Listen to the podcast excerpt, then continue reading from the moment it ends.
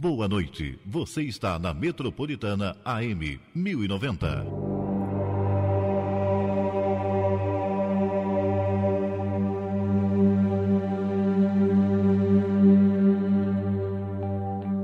Está entrando no ar Umbanda, a centelha divina. Apresentação: Data Luiz Eduardo.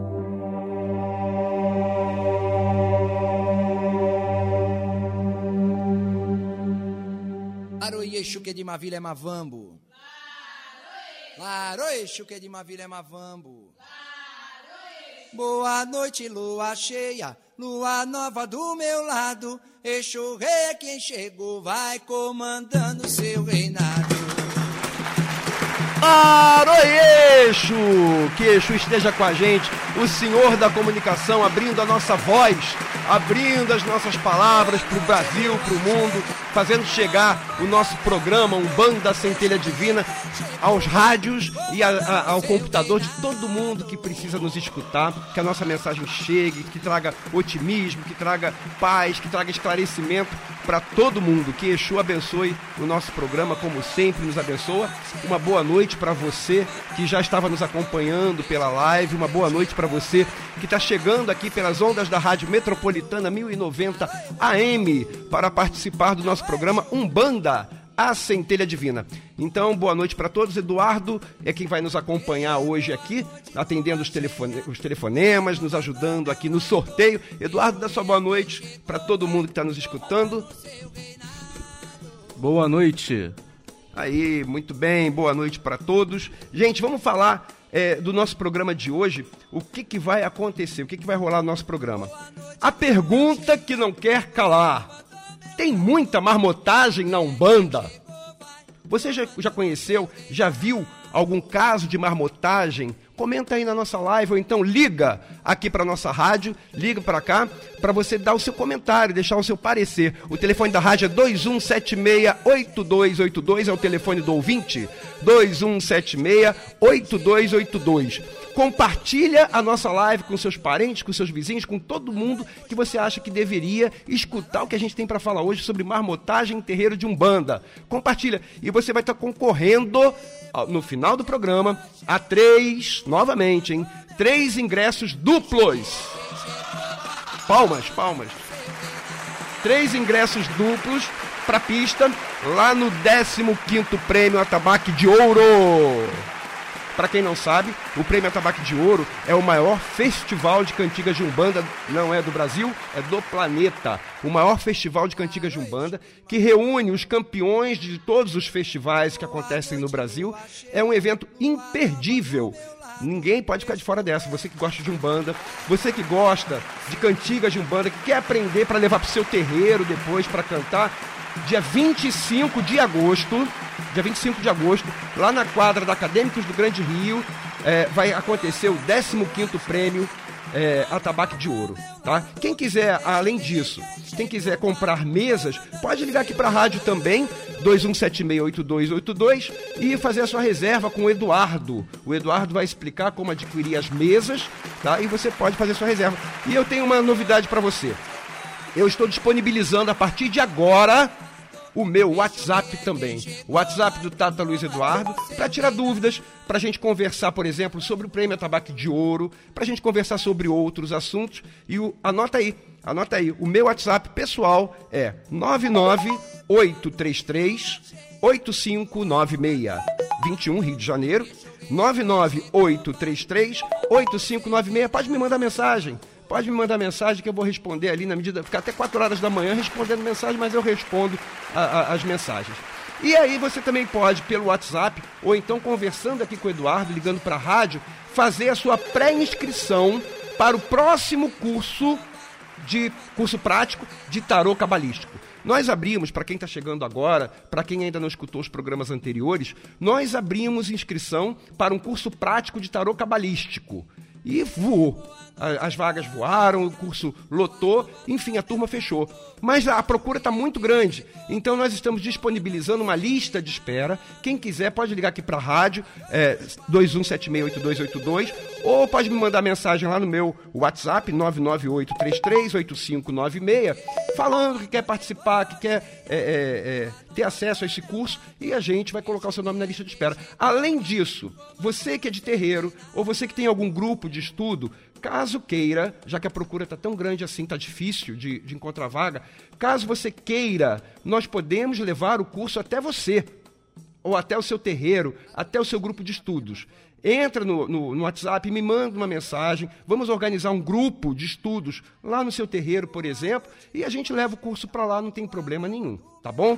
Então, essas são as mensagens aqui iniciais. No final do nosso programa, nós vamos fazer aquela oração, uma oração para ajudar você no seu dia a dia. Na semana passada nós fizemos uma oração para ajudar a tomar decisões. Eu recebi vários comentários durante a semana, pessoas agradecendo pela oração, que fez bem a oração para si.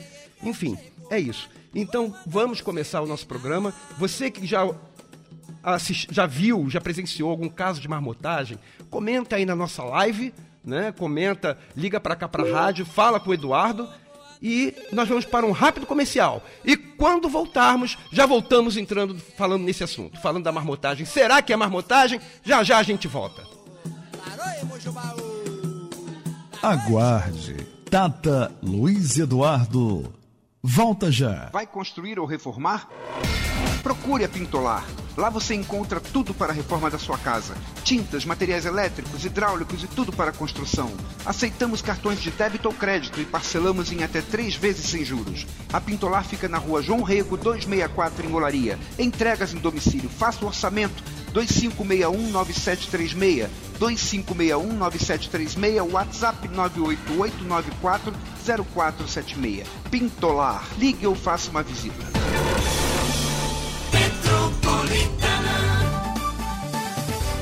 Fisioterapia domiciliar, doutora Adileia Monteiro. Atendimento personalizado, segurança, comodidade, flexibilidade de horário. Especialista em neurologia, geriatria, fisioterapia respiratória e estética. Pagamento facilitado. Agende uma avaliação. Atendimento domiciliar. Doutora Adileia Monteiro. 97130 7939. 97130 7939. Metropolitana. 15 Prêmio Atabaque de Ouro. Dia Atabaque 25 de agosto. De Quadra da Acadêmicos do Grande Rio. Informações 97032 9289. 97032 9289. Direção Marcelo Fritz. Realização Jornal e Capra. 15 Prêmio Atabaque de Ouro. Esperamos por você.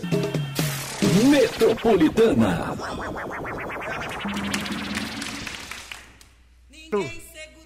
Eu quero mandar um abraço pro Marcelo Fritz, que está aqui nos cumprimentando. Abraço, amigo, excelente programa. O Marcelo Fritz é o organizador do 15º Prêmio Tabaco de Ouro. Ele apresenta aqui na Metropolitana às quartas-feiras, no mesmo horário que a gente, de 21 às 22 horas, o programa Icapra com Axé, um programa imperdível, sempre com entrevistas maravilhosas. Então, Marcelo, um grande abraço. E olha, o Atabaque de Ouro, estamos juntos, vai ser aquele sucesso como sempre é, tá bom? Um abraço também, aproveitando já que estamos mandando um abraço, eu queria mandar um abraço também para a doutora Bárbara. A doutora Bárbara é advogada que legalizou, nos ajudou a legalizar né, a casa do Caboclo Birajara. E eu sempre faço questão de falar isso aqui no nosso programa.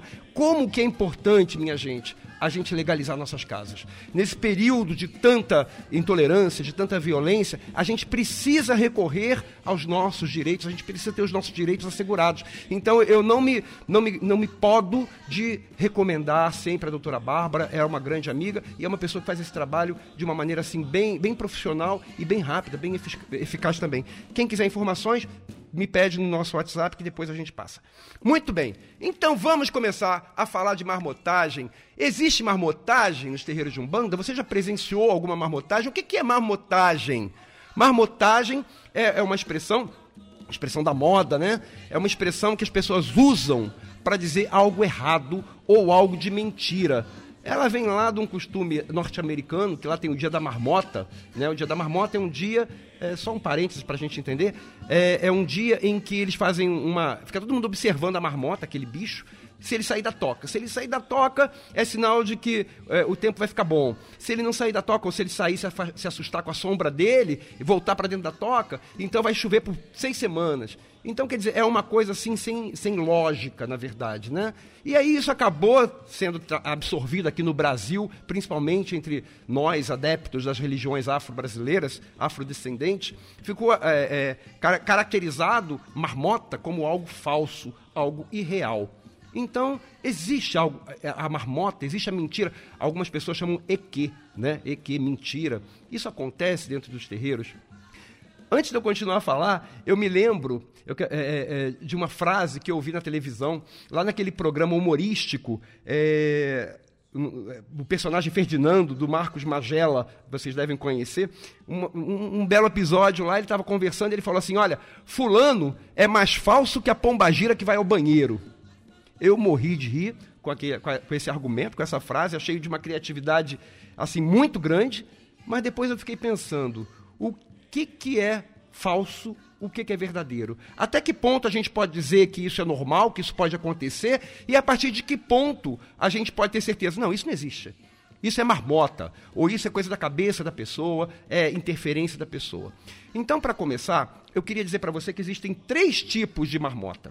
A primeira marmota que é, é, é, mentira braba mesmo, que é aquilo que é falso, que é um equívoco intencional, ela é feita com alguém que tenha intenção, como o nome já diz, que tenha a intenção de enganar. Então, alguém, por exemplo, sem escrúpulos, alguém que queira ludibriar o seu, a, a pessoa que está sendo atendida, alguém que queira enganar um consulente e que faz algo proposital, algo com intenção que mistifica, por exemplo, que fala assim: eu vou fingir que eu estou recebendo o caboclo tal, eu vou fingir que eu estou recebendo o eixo tal. Isso é uma marmota seríssima, porque isso se trata de mistificação. Eu posso fazer aqui um parênteses dizendo o seguinte: graças a Deus, eu não conheço ninguém que intencionalmente faça esse tipo de coisa. Pode ser que exista? Pode ser que exista, eu não conheço todo mundo, mas pode ser que exista. Mas graças a Deus, se existir, é minoria. Porque fazer de uma forma intencional é muito sério. Né? E a pessoa arca também com as, suas, com as consequências dos seus atos perante a espiritualidade, é karma que adquire para si, enfim, é uma coisa muito séria. O segundo tipo de marmota, ele é semelhante, mas ele tem uma grande diferença. Ele acontece de uma forma não intencional. Então, se no primeiro acontece, por exemplo, a mistificação, que é algo intencional, algo com vontade, no segundo caso, que é o, o, não intencional, seria algo muito mais relacionado ao animismo. O que, é o animismo? É quando a pessoa acha, ela mesma acha, que ela está incorporada. Ela acha que ela está recebendo um caboclo, um preto velho, mas na verdade é o seu subconsciente quem está comandando os seus atos, comandando suas ações, que está comandando é, aquilo que ela está falando. Então ela está ludibriada por ela mesma, não é intencional. Ela acredita, ela jura para ela mesma e para quem tiver presente depois, ela é capaz de jurar: não, eu estava incorporado, mas não estava. Foi uma artimanha do seu subconsciente. Este caso é menos crítico que o primeiro, porque o primeiro é intencional. Este é um caso derivado da nossa consciência, da nossa imperfeição e que em determinados momentos pode ser que é, é estejamos em, algumas situações sujeitos a algum tipo de interferência, porque nós não somos máquinas. Então, é um caso que não podemos, assim, é, é, criticar com tanta veemência, mas podemos esclarecer. O terceiro caso, que para mim é o mais importante, que eu gosto, que eu quero mais falar. Por quê? Porque o primeiro, que se trata de mistificação, o segundo, que se trata de animismo, isso aí, minha gente, aguardem. Na semana que vem, nós vamos fazer um programa específico sobre mistificação e animismo. Vamos explicar o que é isso, vamos falar de mediunidade consciente, mediunidade inconsciente, aquelas dúvidas todas que nós médiums temos quando começamos a trabalhar mediunicamente. Vamos falar sobre isso na semana que vem. Então guarda para a próxima quinta-feira.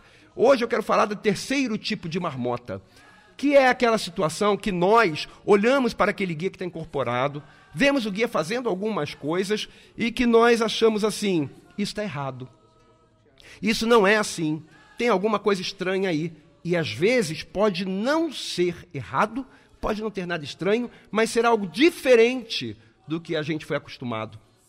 Porque nós temos o nosso histórico de frequentar terreiro, já fomos aqui, já fomos ali, e vimos determinados tipos de rituais ou determinados tipos de comportamento dos guias, e de repente a gente chega num lugar e vê alguma coisa diferente. E aí a gente tem o, o, o péssimo hábito de criticar e de julgar e falar, está errado. Sem a gente parar para pensar se aquilo também não é uma outra forma certa de fazer a mesma coisa. Então eu quero chamar a atenção para este terceiro tipo de marmota, que na verdade não é marmota, e sim faz parte da nossa ignorância, faz parte de nós nos acharmos sempre os donos da verdade, os donos da razão, sem a gente avaliar, sem a gente usar o raciocínio e tentar entender o porquê que aquilo está acontecendo. Eu tenho um, casos pessoais para contar. É, o meu primeiro contato com a Umbanda foi aos cinco anos de idade. Eu tinha cinco anos de idade. E eu me apaixonei pela Umbanda. Tanto que aos oito anos de idade eu conversei com os meus pais, conversei com a cabocla lá do terreiro e falei: eu quero ser cambono, eu quero estar dentro disso. Eu adorei a Umbanda, eu amo a Umbanda, eu quero ser cambono. E aí então me colocaram para cambonar. A partir dali eu comecei a observar, a observar os trabalhos de dentro, né? participar dos trabalhos, e aquilo foi me chamando a atenção. Eu, aí já entrando daqui a pouquinho no começo da adolescência, e como qualquer adolescente questionador, eu observava para tirar minhas conclusões. Uma das coisas que eu observava e que me chamava muita atenção era assim: por que é que os nossos guias, isso lá, olha, eu estou falando da década de 70, tá? quando eu tinha meus, os meus 10 anos de idade agora, ou começo da de 80, é, por aí. E eu, eu observava que os guias não se referiam às pessoas pelo seu nome próprio. Se eles tinham que dar um recado para alguém, eles falavam assim: olha, avise aquela filha alta falavam descrições físicas. É, avise, converse com aquele filho louro.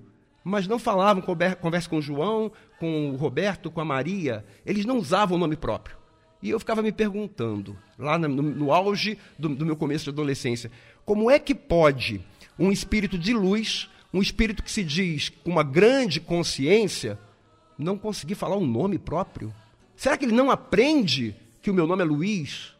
Será que ele não aprende que o nome de fulano é Maria, José? Por que, que tem que chamar por é, é, citando características físicas? Por que, que não pode falar o nome?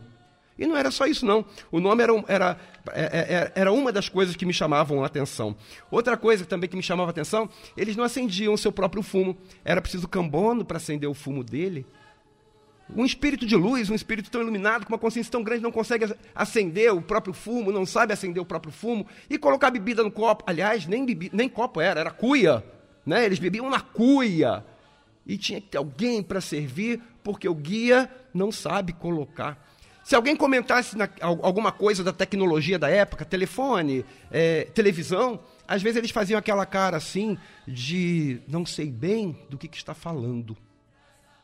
E tudo isso me chamava muito a atenção. Como é que pode espíritos que se dizem de luz, espíritos que, que juram para mim que eles têm uma consciência muito mais adiantada que a minha, muito mais evoluída que a minha, não sabem dizer o nome, o nome das pessoas, não aprendem o nome das pessoas, não sabem acender um próprio fumo, não sabem colocar bebida no copo. Aliás, tem que ser na cuia? Por que, que não pode ser um copo? Com o tempo, minha gente, eu comecei a perceber que não era bem assim. Como é que eu comecei a perceber isso? Acompanhando os trabalhos, eu fui observando que aqueles mesmos guias, que lá no princípio, lá na década de 70, na década de 80, através daqueles mesmos médiums, que se comportavam de uma determinada forma, com o passar dos anos, foram mudando a sua forma de se comportar. E passaram a chamar o João de João, e não aquele filho alto. A Maria de Maria, e não aquela filha forte, aquela filha loura. Começaram a acender o seu próprio fumo, e às vezes, se tivesse é, com a bebida próxima do copo, aí já era copo, eles mesmos colocavam a sua bebida. E aí eu me pergunto, o que é que aconteceu? Por que é que isso aconteceu? Isso é marmotagem? Antes não era marmota e agora é marmota. Antes era, era verdade que eles não sabiam fazer nada daquilo. E agora é mentira que eles saibam fazer. O que é que aconteceu? A resposta vem dos próprios guias. Os próprios guias nos instruem o seguinte: é, o objetivo maior deles é nos trazer as informações espirituais, é confortar o nosso coração, é acessar os nossos sentimentos, nos trazer as orientações que nós precisamos para a nossa vida. Mas eles não conseguem criar conosco o laço de confiança, o laço de empatia, o laço que vai permitir que eles cheguem até nós para dar esses conceitos, esses conselhos, se eles já vierem demonstrando comportamentos diferentes daqueles que nós esperamos deles. O que, que eu quero dizer com isso? Que, na verdade, não é o guia que é ignorante, que não sabe dizer o nome das pessoas, não é o guia que não sabe acender o seu próprio fumo, botar bebida no seu copo. E sim nós é que limitamos a esses guias essas atividades, porque nós achamos assim: o preto velho não tem que saber fazer isso. Afinal, não é um, um escravo. O caboclo não tem que saber fazer isso. Por quê? Porque não é um índio. Então, nós rotulamos os nossos guias e podamos, limitamos as ações deles através do tempo. E aí, com o tempo, eles percebendo o quanto eles podem nos explicar um pouquinho mais e nos fazer ver que aquela, aquela aparência de índio, aquela aparência do preto velho, é somente uma roupagem fluídica, é somente uma fantasia que eles usam para nos ensinar, para nos trazer conselhos. Quando eles começam a, a, a fazer com que nós entendamos isso, eles podem ficar mais livres para fazer as coisas que eles sabem fazer e que nós achávamos que não saberiam fazer. Tem gente até hoje, por exemplo, que acha que preto velho não sabe ler. Não importa que já tenha tantos livros aí psicografados por pai João, por vovó Benta, por pai, eh, pai Joaquim, não importa. Tem gente que acha que preto velho não tem que saber ler. Afinal, não era escravo, escravo não sabia ler. Não é isso. Tudo, toda essa personificação é simplesmente uma roupagem fluídica, é uma, um personagem que os nossos guias usam para chegar até nós. E respeitam, eles respeitam o que nós entendemos deles. Por isso, eles não ferem. E, e, e, para aquela pessoa, por exemplo, que não sabe que o preto velho sabe ler, que o preto velho pode ler, eles não vão lá e falar assim: olha, o preto velho sabe ler, me dá aqui que eu vou ler para você. Não, eles compreendem as nossas limitações, respeitam as nossas limitações e aos pouquinhos vão nos ensinando que não é bem assim. Então, aqueles guias que eu via lá na década de 80, não falando nome, é, não acendendo o próprio fumo, é, não botando a bebida no próprio copo. Hoje em dia, nos mesmos médios fazem tudo isso. Foi o guia que evoluiu? Não, não foi o guia que evoluiu, não. Quem evoluiu fomos nós. Nós é que aprendemos que não é necessário taxar os nossos guias de ignorantes. Minha gente, eles são espíritos muito mais evoluídos que nós. O mundo espiritual está muito mais na frente do que o mundo material. Quem é mais ignorante somos nós ou, somos ou são eles? somos nós. Nós é que somos mais ignorantes. Eles, com toda a paciência, eles vão nos ensinando. Com toda paciência, sem magoar muito, sem, sem ferir muito a nossa crença, sem, sem fazer a gente desacreditar, porque senão o trabalho deles vai ficar prejudicado, o trabalho de nos ensinar vai ficar prejudicado. É, então, eles vão nos ensinando com paciência. Mas eles estão muito mais na nossa frente. Então, hoje, por exemplo, aqueles mesmos guias que lá no passado eu via quando a gente falava de telefone, de televisão, fazerem aquela cara de paisagem, de não sei muito bem o que está acontecendo, esses mesmos guias eu hoje vejo nos terreiros falando sobre física quântica. Quem é ignorante nessa história toda? São eles ou somos nós? Aí o que, que acontece? Uma pessoa que está acostumada, por exemplo, num terreiro, ainda aonde se, se, se, se entende que o guia é limitado, que o preto velho não sabe ler, que o guia não sabe acender um fumo, que o guia não sabe chamar a pessoa pelo nome. Vai em outro terreiro, aonde os guias já conseguiram mostrar que não é, não é bem assim, se assusta. E aí fala assim, é marmotagem. Eu tenho exemplo. Lá no meu terreiro, por exemplo, na casa do Caboclo Birajara, uma vez conversando com uma pessoa que foi assistir uma sessão. A pessoa falou assim: Olha, eu adorei a sessão. Uma vibração maravilhosa. Uma vibração maravilhosa. Eu só estranhei uma coisa. A cabocla acendeu o fumo e com isqueiro. Minha gente, qual é o problema da cabocla saber usar um isqueiro? Eu sei usar um isqueiro. Uma criança de dois anos de idade, dá para ela um isqueiro, ver se ela não sabe acender. Por que é que um guia de luz, um guia mais iluminado, um guia mais evoluído com a consciência lá no, no, no astral, no éter, não vai saber rodar uma pedrinha de isqueiro? Quem é que está limitando quem aí? São eles que são limitados ou nós é que estamos limitando eles com a nossa limitação de visão? Então teve esse caso. Teve um outro caso também, lá no meu terreiro também, na casa do Caboclo Birajara, estávamos, estávamos no meio de uma sessão de consulta, atendimento público com Exus e Pombagiras. E aí então, uma, casa cheia, 100 pessoas, né, 100 pessoas na, na, nas nossas consultas de Exu, de Exu o pessoal procura bastante. E aí então terminou uma das consultas, E o, o consulente que tinha se consultado ainda permaneceu por ali, porque estava aguardando alguém que estava se consultando também. E depois ele foi comentar com um dos nossos filhos da casa: Olha, eu adorei a consulta. A Pombagira falou para mim coisas que ninguém sabia. Eu adorei a consulta. Só achei estranho uma coisa, porque depois da minha consulta, eu ainda permaneci por ali e eu vi que a pombageira subiu, desincorporou e o médium foi, a médium foi no banheiro. E depois a médium voltou e a pombageira baixou outra vez. Isso não pode acontecer, porque quando o guia bebe, o médium não tem que sentir vontade de ir ao banheiro. Vamos explicar, minha gente? Para onde vai o líquido? O líquido se eteriza, o líquido desaparece, fica invisível? Não. O guia está usando, manipulando nosso organismo físico. O líquido, a, a, o champanhe que a pombagira bebeu, vai para onde? Para a bexiga do médium. E aquilo ali tem limite. Vai chegar um momento que a bexiga vai estar tá cheia. E o guia, por mais até que ele controle o metabolismo do, do organismo físico, ele vai falar: olha, eu vou subir para o meu médium ir, ir urinar, é, ir ao banheiro, para que eu possa voltar a trabalhar depois com tranquilidade. E o guia faz isso. Não é preciso, é claro, como Ferdinando, do começo da nossa conversa, que falou assim, que, é mais, fal, mais falso que a pombagira que vai ao banheiro. Não tem necessidade da pombagira ir ao banheiro. Isso aí nós podemos considerar, isso é falso, não precisa disso. Porque a pombagira, quando sentir que a bexiga do médium está cheia, ela pode falar, vou desincorporar, vou subir, daqui a pouco eu volto, deixo o meu cavalo, deixo o meu médium ir ao banheiro ali, descarregar isso daqui, tirar esse excesso e daqui a pouco eu volto. Vocês estão percebendo como nós é que limitamos os nossos guias, nós colocamos a pecha neles de ignorantes. Ignorantes e que tem que fazer milagres. Né? Ao mesmo tempo que a gente considera que eles são ignorantes, que o preto velho não sabe ler, que o caboclo não sabe rodar uma pedrinha de isqueiro, que a cabocla não sabe falar o nome das pessoas. Ao mesmo tempo que a gente considera que eles são ignorantes, a gente exige que façam milagres. Como, por exemplo, isso de eterizar, dissolver o líquido que foi ingerido pelo médium enquanto estava incorporado. Não é um contrassenso? Quem é o ignorante nessa história? É o guia ou somos nós?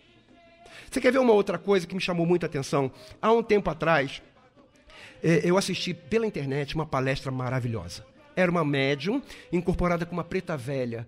E ela falou coisas assim surpreendentes, coisas maravilhosas, aquelas que quando você ouve, toca o coração, vai fundo. Eu achei 10 a palestra, mil, achei muito boa. Aí fui ler os comentários ali no, no Face, não me lembro mais onde era. E três tipos de comentários me chamaram a atenção. Um, deles, graças a Deus, foram pessoas falando assim: Nossa, que palestra maravilhosa. Ali realmente tinha uma senhora preta velha, porque as palavras que ela falou que, é, são, foram ótimas, foram lindas. Esse foi o primeiro tipo de comentário que me chamou a atenção positivamente. Um outro comentário foi o seguinte: Olha, a palestra dessa preta velha até que foi boa, mas eu não admito que ela use microfone preto velho não usa microfone. Minha gente, por que, que preto velho não usa microfone? Imagina que nós estejamos num terreiro que seja grande e o preto velho está sentado lá na frente e quer que o último da última fila escute o que ele vai falar. Ele vai gritar, vai esganiçar a voz do médium para que a voz dele seja escutada lá. Por que é que ele não pode usar um microfone? Qual é o problema disso? Isso fere a espiritualidade de alguma forma? Não. Não fere, fere a nossa ignorância, porque nós achamos que por ser um preto velho, tem que ficar na senzala. Nós colocamos o preto velho na senzala, nós colocamos o caboclo na aldeia. Nós, nós esquecemos que eles são muito mais evoluídos que nós. E que se Deus permitiu que a humanidade criasse um microfone, essa permissão é para facilitar os trabalhos, é para facilitar a vida humana e, por que não facilitar com que o preto velho possa transmitir a mensagem dele? Se aquela preta velha não estivesse usando o microfone naquele momento, talvez o áudio da gravação não saísse perfeito. Quantas pessoas ela ajudou com aquele áudio? Se não tivesse microfone, quantas ela ajudaria? Ninguém iria escutar, talvez. Qual é o problema do preto velho usar o microfone? Nós rotulamos, nós, nós dissemos não pode. O terceiro tipo de comentário que eu vi não falava do microfone, mas falava assim: olha, a palestra dessa preta velha foi boa, mas é impossível que Preto Velho aceite ser filmado pela internet, para ser colocado na internet. Vamos e venhamos? Olha só, minha gente. Qual é a função da espiritualidade? É nos apoiar, é nos ajudar, é nos amparar, é nos orientar. Quanto mais a espiritualidade conseguir fazer isso, ela está ganhando ou está perdendo? Ela está fazendo ma mais ou menos? Ela está cumprindo melhor ou pior a sua missão?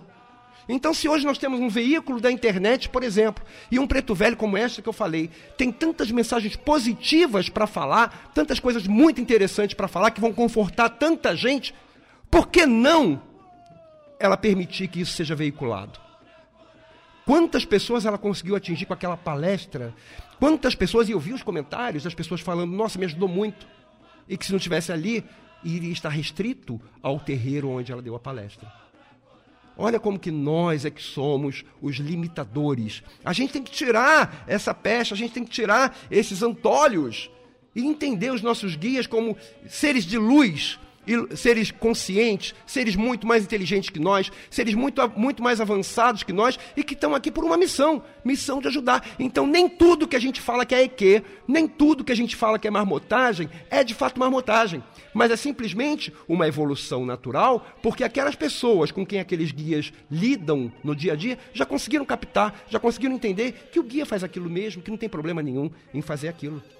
É por aí que a gente tem que, que. E não considerar o conhecimento como se fosse uma heresia. Conhecimento não é heresia. O guia saber mais que a gente, isso não é heresia, isso não é errado. Pelo contrário, ele sabe muito mais que a gente mesmo.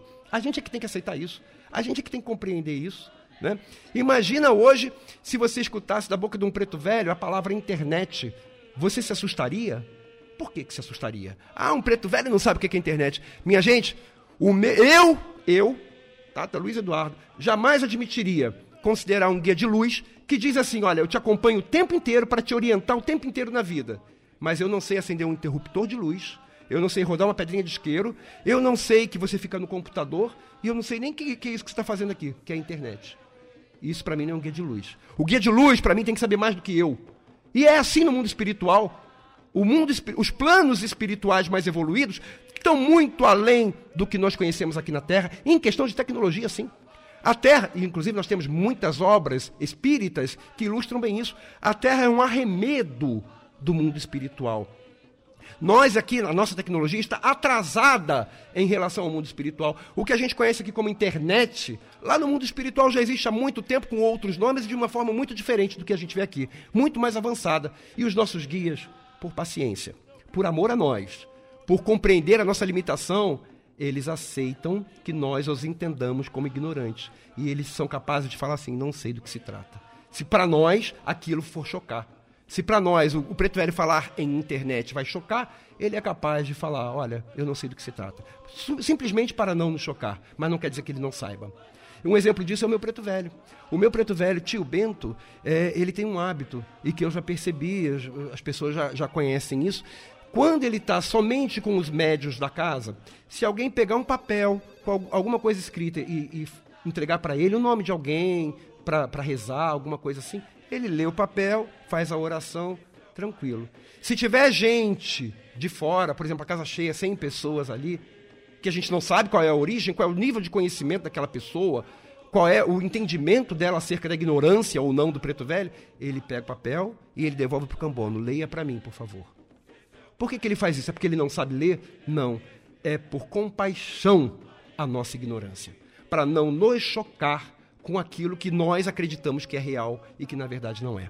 Então, minha gente, estamos falando de marmotagem, falamos aqui de três tipos de marmotagem: a por mistificação, a por animismo e aquela que acontece, é, que não é marmotagem na verdade, mas sim é a nossa própria limitação.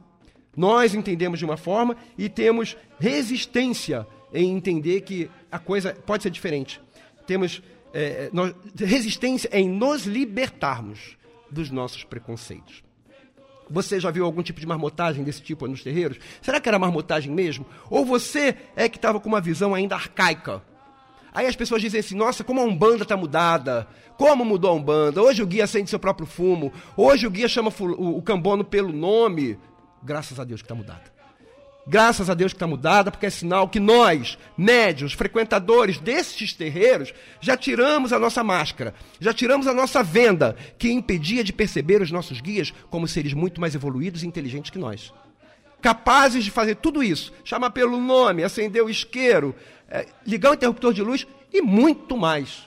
E que eles só não, não fazem por compaixão à nossa ignorância. Então você que já viu aí algum caso de marmotagem, coloca aí, comenta na nossa live algum caso que você já tenha presenciado, para a gente comentar daqui a pouquinho. E comenta na nossa live ou liga aqui para a rádio 21768282 e a gente vai para um rápido intervalo, intervalo e eu já volto comentando os comentários que a gente tiver aqui. Comenta aí, comenta agora. Mas eu mandei fazer pela Metropolitana, você está ouvindo o programa Umbanda, a centelha divina. Vai construir Contata ou reformar? Luiz Eduardo. Procure a Pintolar. Lá você encontra tudo para a reforma da sua casa: tintas, materiais elétricos, hidráulicos e tudo para a construção. Aceitamos cartões de débito ou crédito e parcelamos em até três vezes sem juros. A Pintolar fica na rua João Rego, 264 em. Entregas em domicílio. Faça o orçamento 25619736, 25619736, WhatsApp 988940476. Pintolar. Ligue ou faça uma visita. Fisioterapia domiciliar, doutora Adileia Monteiro. Atendimento personalizado, segurança, comodidade, flexibilidade de horário. Especialista em neurologia, geriatria, fisioterapia respiratória e estética. Pagamento facilitado. Agende uma avaliação. Atendimento domiciliar. Doutora Adileia Monteiro. 97130 7939. 97130 7939. 15º Prêmio Atabaque de Ouro, dia 25 de agosto, quadra da Acadêmicos do Grande Rio. Informações 97032 9289 97032 9289. Direção Marcelo Fritz. Realização Jornal e Capra. 15º Prêmio Atabaque de Ouro. Esperamos por você. Metropolitana. Bom, gente, voltando aqui, é, eu queria só relembrar, né, quem, quem é, falando daqueles que se preocupam conosco, né, os nossos parceiros. Né, quem não conseguiu pegar o telefone da doutora Adileia Monteiro, fisioterapeuta, pode ligar aqui para a rádio ou para o meu WhatsApp, mandar recado, que eu passo o telefone dela, o contato. Ou quem quiser construir e reformar, não faça a sua obra sem cotar primeiro lá na Pintolar, pode pegar os telefones conosco também. E a Cláudia Said está pedindo para repetir o meu WhatsApp, o meu novo número. Cláudia, é 99833 8596. 998338596. Vocês podem mandar recados para o WhatsApp, pelo WhatsApp, para falar de mesas do Prêmio Tabaco de Ouro, para também se inscrever, fazer uma pré-inscrição para a próxima turma de, do curso prático de tarô cabalístico, ou para comentar o nosso programa. E para falar em programa, compartilha, minha gente, compartilha com o mundo. Aí o nosso programa, acho que muita gente precisava escutar isso que a gente está falando. No final do programa, você compartilhando, você vai estar participando do sorteio dos três ingressos duplos para o Prêmio Tabaco de Ouro. Não perca isso, não perca. E pode me seguir nas redes sociais também. Vamos lá, o Eduardo Magno Silveira está falando aqui, aqui, ó. É falso quando há o exagero, concordo. Mas o exagero é o que, o Eduardo? O exagero é a, a, nossa limitação da consciência. Né? É, muitas vezes o exagero acontece por animismo. É, é, ou seja, é falha humana? É falha humana. É falha humana. Então, é, isso que você está falando aqui não é errado. Os nossos guias não são exagerados. Nós é que muitas vezes exageramos pelo nosso ego né, ou pela nossa limitação de consciência. Muitas vezes a gente exagera, atrapalha o trabalho deles, inclusive. Mas isso às vezes não é por maldade, como eu falei, às vezes não é caso de mistificação, e sim um caso de animismo. E aí a gente vai conversar sobre isso na semana que vem. Vamos ver se tem mais comentário. Como saber diferenciar? A Regina Machado está perguntando. Como saber diferenciar se é o subconsciente ou verdade? Regina, não perca. Semana que vem, na próxima quinta-feira, nós vamos falar sobre mediunidade, sobre, sobre, aliás, desculpa, sobre mistificação, sobre animismo e sobre mediunidade consciente, inconsciente, essas dúvidas todas. Será que sou eu? Será que é meu guia? Isso aí afeta todo mundo, você não é a única. E a gente vai falar sobre isso na próxima semana, tá? É... Marcelo Fritz. Cada axé tem sua verdade, sua raiz, sua tradição. Um axé não é igual ao outro. Cada sacerdote tem sua personalidade. Isso aí. Ele completa aqui, ó. E a Estela, saudosa, já dizia em seu livro: Meu tempo é agora. Uma Yalorixá, quando passa pela direção de uma casa, põe, põe um pouco. Ah, peraí, que sumiu aqui. Põe um pouco de sua personalidade. Importante o respeito às tradições e às diferenças. Concordo plenamente. A gente, assim como os nossos guias, os nossos guias respeitam as nossas dificuldades, respeitam as nossas limitações e nós temos que respeitar também. Né? Vamos respeitando as limitações de todos nós. Uh, Suelen Souza, boa noite, benção Tata, tema maravilhoso e importante para a nossa Umbanda. Uh, deixa eu ver se tem mais algum comentário. Algum comentário é, do telefone, Eduardo? A Graça Quadros está falando aqui, ó, não seria conforme a evolução do médium? Graça, é assim, a gente vai evoluindo, a gente vai aumentando a nossa consciência espiritual, né? E a gente vai entendendo a coisa de, sobre, sobre outras óticas. A gente vai abrindo a nossa visão, entendendo a espiritualidade, sem tanto misticismo, sem tanto exagero, como a gente costuma fazer, né? Uh, deixa eu ver aqui. É, mais comentários. A Suelen Souza está falando, é verdade. Criamos rótulos para os guias, que não pode isso, que não pode aquilo. Pois é. E eles respeitam os rótulos que a gente cria. Essa é a questão. Os nossos guias acabam respeitando aquilo que nós acreditamos. Eles não desmentem. Para que eles vão desmentir? Vai mexer com a nossa fé. Né? Então eles respeitam, deixam a coisa como está. É, Igor Ferreira. Deixa eu ver. É, Tata Benção. Se o consulente fizer perguntas para testar se o médio está realmente incorporado e se não é marmotagem, perguntas como: qual é a cor da minha casa? Como o guia deve se portar? Ele é obrigado a responder? Olha, nenhum guia é obrigado a, a, a, a responder a testes. A função do guia ali não é essa. A função do guia não é ser testado nem provar para ninguém que ele está presente. A função do guia é orientar, é aconselhar, ajudar na medida do possível, confortar os nossos sentimentos, o nosso coração. Então, o próprio guia, quando ele percebe que a pessoa está indo por este caminho, ele entende normalmente, essa pessoa não está querendo orientação. A pessoa não está querendo é, o meu conforto, eu pouco tenho a fazer por ela. E aí daqui a pouco a conversa acaba acabando, porque o guia ele não vai se prestar a esse tipo de coisa, não vai entrar nesse mérito. A função dele ali não é essa, ele não tem que provar para ninguém que ele está presente, né? É, vamos ver.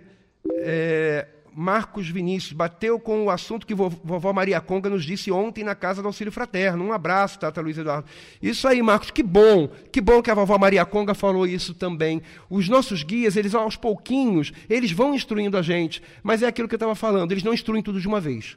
Não vamos esperar que de uma vez, assim, rapidamente, é, repentinamente, todo mundo vai ser instruído ao mesmo tempo. Não, cada um no seu tempo, cada casa no seu tempo. Os guias sabem os limites daquelas pessoas que frequentam aquela casa. Sabe que, por exemplo, se trouxer uma informação um pouquinho mais diferente, vai mexer com a fé daquelas pessoas. As pessoas entendiam o preto velho como dessa forma, ignorante, que não sabe ler, que não sabe acender o interruptor, que não sabe o que é internet. As pessoas entendem dessa forma. Falar diferente, falar outra coisa de uma hora para outra, choca. Choca, a pessoa desacredita. E aí todo aquele trabalho que o Preto Velho vinha fazendo, de semear amor, de trazer orientação, vai por água abaixo, porque a pessoa vai sair do terreiro. Então os nossos pretos velhos, os nossos caboclos, sabem desses nossos limites. E eles respeitam, eles, eles deixam a gente acreditar naquilo, porque aquilo nos faz bem e facilita o trabalho deles de nos ensinar. Né? Ah, vamos ver o que mais. Edna Carmo falando muito esclarecedor, adorei. Cláudia Said, muito bom. Silvana Bergamo Sostiço. Minha dúvida. O Ogan puxa um ponto e a primeira frase já estão girando. Essa dúvida, onde vou, o que acontece, fico em dúvidas. Eu acho que ela está querendo dizer aqui, querendo saber se pode acontecer da primeira frase do ponto tocado, é, a pessoa já sair girando, já sentir o seu guia. Olha, é, olha Silvana, pode acontecer sim. Às vezes, antes da, da, de iniciar o Ogan começar a puxar, o médium, na mente dele, ele já estava se sintonizando com aquele guia, já estava pensando naquele guia e com isso já construindo um vínculo vibratório. Muitas vezes pode ser exagero? Pode, pode ser exagero. Pode ser animismo? Pode ser animismo também. É muito difícil a gente dizer o que é, o que não é, com certeza, porque pode ser uma coisa, pode ser outra. Mas é possível, a pergunta é essa: é possível que seja realmente o guia? Na primeira frase, é possível. É possível até que o guia baixe sem ponto tocando. Por que, que o guia precisa somente de ponto tocando para ele baixar? Ele pode baixar sem ponto também. Essa questão de o guia só baixa se o ponto estiver tocando é mais uma das nossas limitações, porque a gente acredita que tem que ter. Então, se a gente entende, quantas vezes eu já vi um, um momento de necessidade, o guia baixando, é, é, pegando a pessoa para poder resolver um problema, para aconselhar alguém que estava passando mal, resolver um problema, sem ponto nenhum. Então pode acontecer sim, tá? William Souto, olha, essa rádio está outro nível, bastante esclarecedor, tanto esta como as anteriores. Acho que vai aumentar o número de ouvintes, que assim seja, William. Rádio Metropolitana 1090 AM, a primeira em programas afrodescendentes, afro, é, é, religiões afro. Marcos Vinícius está ainda falando da vovó Maria Conga, ele falou, ele falou assim: ontem também falou dentro desse contexto da mediunidade de supraconsciência, tendo médium, ao invés de apagar, ter seus sentidos, intuição, sentimentos ampliados durante o processo de incorporação e da importância da participação do médium no fenômeno. Maravilhoso, Marcos, isso que a vovó falou. A gente vai falar isso semana que vem. Tá? Não perca. Semana que vem que a gente vai falar desse processo de incorporação e de consciência, inconsciência. E vamos falar da supraconsciência que é importante o médium muitas vezes estar muito mais consciente, com muito mais intuição, com muito mais sensibilidade apurada. Vovó falou certíssimo. Cumprimenta a vovó para mim, dá um, um salve para vovó.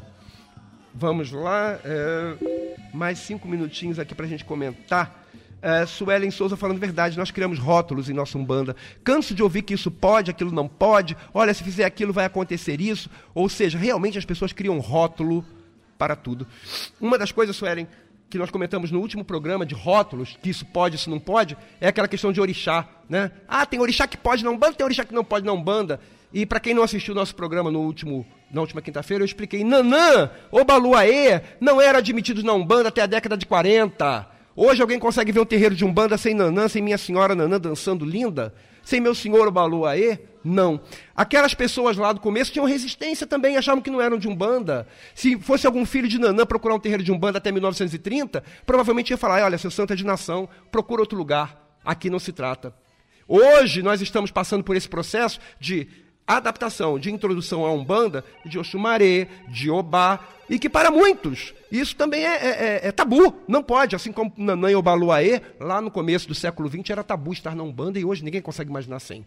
É todo um processo, um processo de amadurecimento, um processo de crescimento, um processo de aprendizado. Nós não nascemos sabendo, os nossos guias compreendem isso, nos dão o tempo que for necessário e pacientemente esperam e vão nos instruindo, instruindo, instruindo, instruindo. A, a, Adileia Monteiro, doutora Adileia, boa noite, doutora. Ela está falando assim: ó, o médium não deixa sua bagagem do conhecimento quando está com o guia incorporado. Muito pelo contrário, é um somatório de conhecimento com luz. E também o médium que não tenha muita bagagem de conhecimento, o guia com seu conhecimento espiritual consegue vencer o médium. Sim, o médium e o guia trabalham em parceria. Né? Ali é um trabalho duplo, digamos assim. Uh, a Michele Cristina Mitsopoulos, desculpa, acho que é isso. Ela está perguntando: no caso de roupas e apetrechos, é mais do guia ou do médium? Mais uma vez, Michele, é difícil a gente dizer é ou não é. Pode ser animismo? Pode. O médium, inconscientemente, pode estar achando assim, ah, tem que ter isso, tem que ter aquilo, e o seu, o seu subconsciente falar mais alto e, e acabar usando aquele, aquela, aqueles aparatos todos. Ou o guia pode entender que para o médium aquilo é importante e o guia solicitar aquilo porque vai facilitar o trabalho dele. O seu médium vai ficar mais tranquilo, vai ficar mais relaxado, mais confiante, vai, vai recebê-lo melhor, vai se sintonizar melhor. Então é muito difícil a gente falar o limite entre uma coisa e outra. Cada caso é um caso. Mas pode acontecer as duas coisas, tá? A Luísa Baião está falando assim: eu não bebo e não gosto que minha entidade beba. É possível? É possível, sim. É possível, mas não obrigatório. Eu conheci uma médium, o, o Luísa, que ela odiava o cheiro de charuto. E ela recebia o caboclo, o caboclo fumava o charuto. Quando o caboclo subia, a mão dela cheirava sabonete. Então, quer dizer, não necessariamente o médium não gostando, o guia vai deixar de usar mas ele pode manipular aqueles elementos de forma que não desagradem tanto, que não causem tanto mal-estar. Entendeu? A Luana Ferrari está falando como está sendo esclarecedor. Muito bom, que bom, que bom. Algum comentário? Vamos ver. Comentários aqui pelo telefone. Marcos Gonçalves, de Niterói, está perguntando: é normal uma entidade como o Preto Velho ou Exu jogar búzios ou moedas? Isso é um caso que a gente um dia vai conversar especificamente sobre isso. Ah, desculpa, gente, estou resfriado. Mas é possível sim. Eu não vou entrar em detalhe agora, Marcos. Você me perdoe, me desculpe. Não vou entrar em detalhes agora. É, mas o, o, o, conceito do jogo é diferente de um conceito de um jogo dado por um pai de santo, por uma mãe de santo, por um médium. É, é, diferente o conceito, é uma outra coisa que vai caber muito bem num programa que eu já estou pensando aqui, já estou programando para a gente explicar. Mas a resposta, por enquanto, é, fica aí assim, ó. É possível, sim. Depois nós vamos entrar em detalhes sobre isso, tá? E é mais uma coisa que as pessoas dizem que é marmotagem porque não compreendem alguma, alguns itens que eu vou falar num, num programa mais adiante, tá bom? Paulo César do Maracanã está falando palestra maravilhosa, esclarecedora. Ele tem uma linguagem simples e clara. Obrigado, Paulo. Obrigado. Paulo já nos acompanha é, nos nossos programas, né, Paulo? Muito obrigado, ouvinte assíduo dos nossos programas. Muito bem, minha gente. É... Vamos lá? Então eu espero ter esclarecido essa questão da marmotagem que nem sempre é marmotagem. Pode acontecer? Pode. Pode acontecer ser mistificação? Pode. Pode acontecer ser animismo? Pode. Pode acontecer não ser marmotagem e a gente achar que é? Pode. Cada um tem a sua cultura, como meu, meu querido amigo Marcelo Fritz falou. Cada casa tem a sua cultura, né? Então é possível que é, é, o que seja adequado numa casa, que seja conhecido numa casa, uma forma de lidar numa casa, não seja exatamente a outra não seja exatamente igual de outra casa. Isso tudo é possível, é normal, e a gente tem que admitir isso, tem que compreender, tem que respeitar. E os nossos guias são os primeiros a respeitarem. Tanto que eles não nos contrariam, a não ser quando a gente já começa a compreender um pouquinho mais, e eles podem introduzir conhecimentos ali. E eles vão introduzindo conhecimentos e a gente vai aprendendo cada vez mais. Muito bem, então nós vamos já já para o nosso sorteio.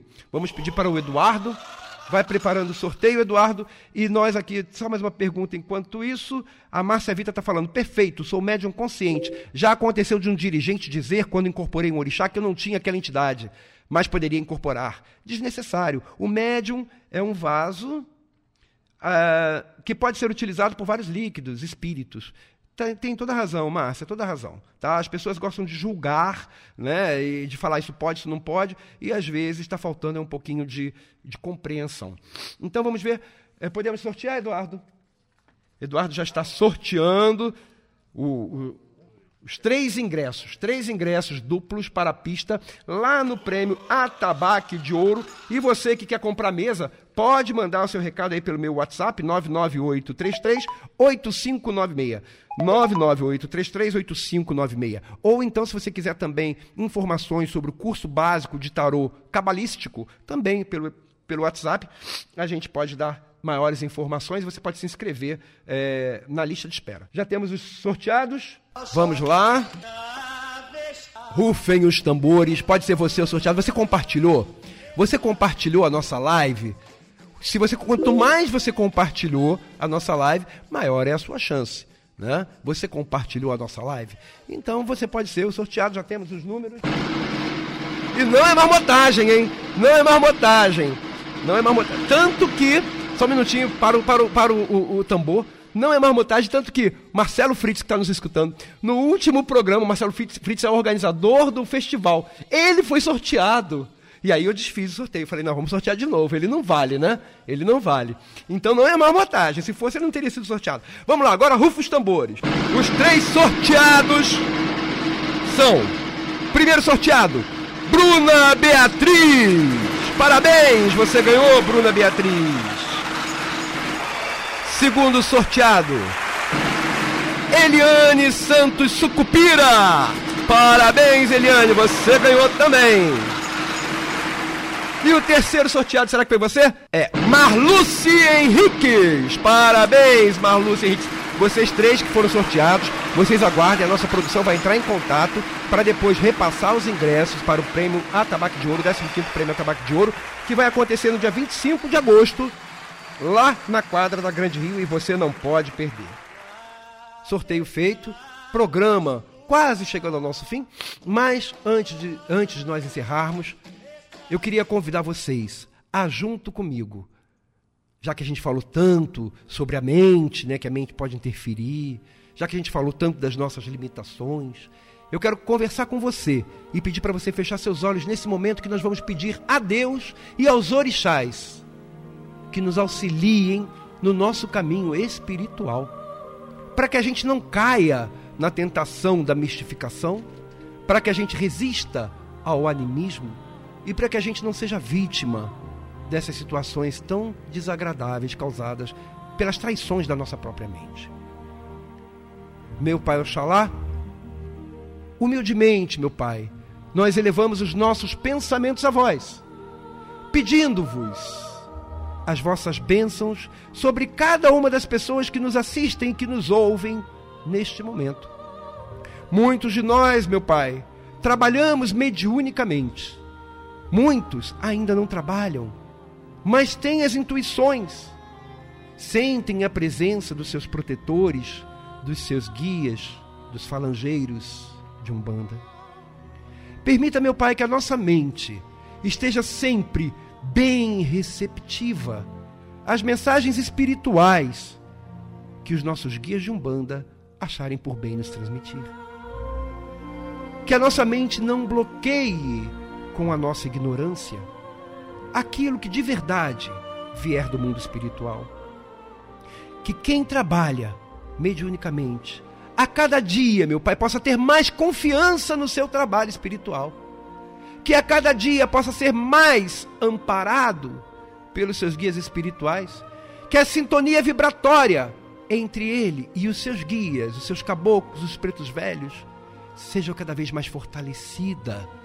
Para que a mensagem espiritual, vinda da mente do seu guia, transcorra mundos, transpasse dimensões e chegue à mente do seu médium de uma forma clara, de uma forma surpreendente. Permita também que aquela pessoa que não trabalha mediunicamente receba também as intuições dos seus guias para orientar nos momentos de maior dificuldade, nos momentos de maior indecisão e que possam também essas pessoas serem utilizadas como ferramentas de auxílio espiritual junto àquelas com quem convive, servindo de instrumento dos seus guias, por exemplo, para uma palavra de conselho, para um conforto, para um afago, para um olhar de carinho. Tudo isso é caridade, meu Pai. Permita que nós sejamos instrumentos da caridade e que nós sejamos instrumentos da espiritualidade. Acompanha, meu Pai, a cada um de nós, desde aquele que ainda não começou o seu trabalho mediúnico, mas que procura um caminho espiritual, até aquele que já caminha espiritualmente, mediunicamente, acompanha cada um de nós para que sejamos cada vez melhores médiums. Muito obrigado por tudo, que assim seja, graças a Deus. Sabe o caboclo lírio verde? Ok! Minha gente, o tema da nossa, do nosso próximo encontro é mistificação e animismo. Já falei isso, espero vocês. Agora, rapidamente, eu tenho um convite para fazer.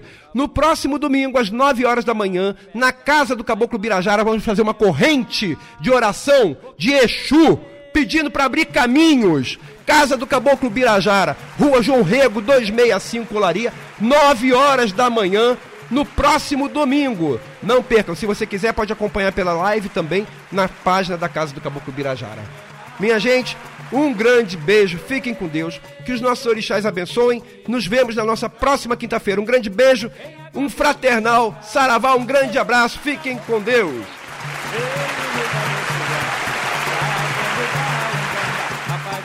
Você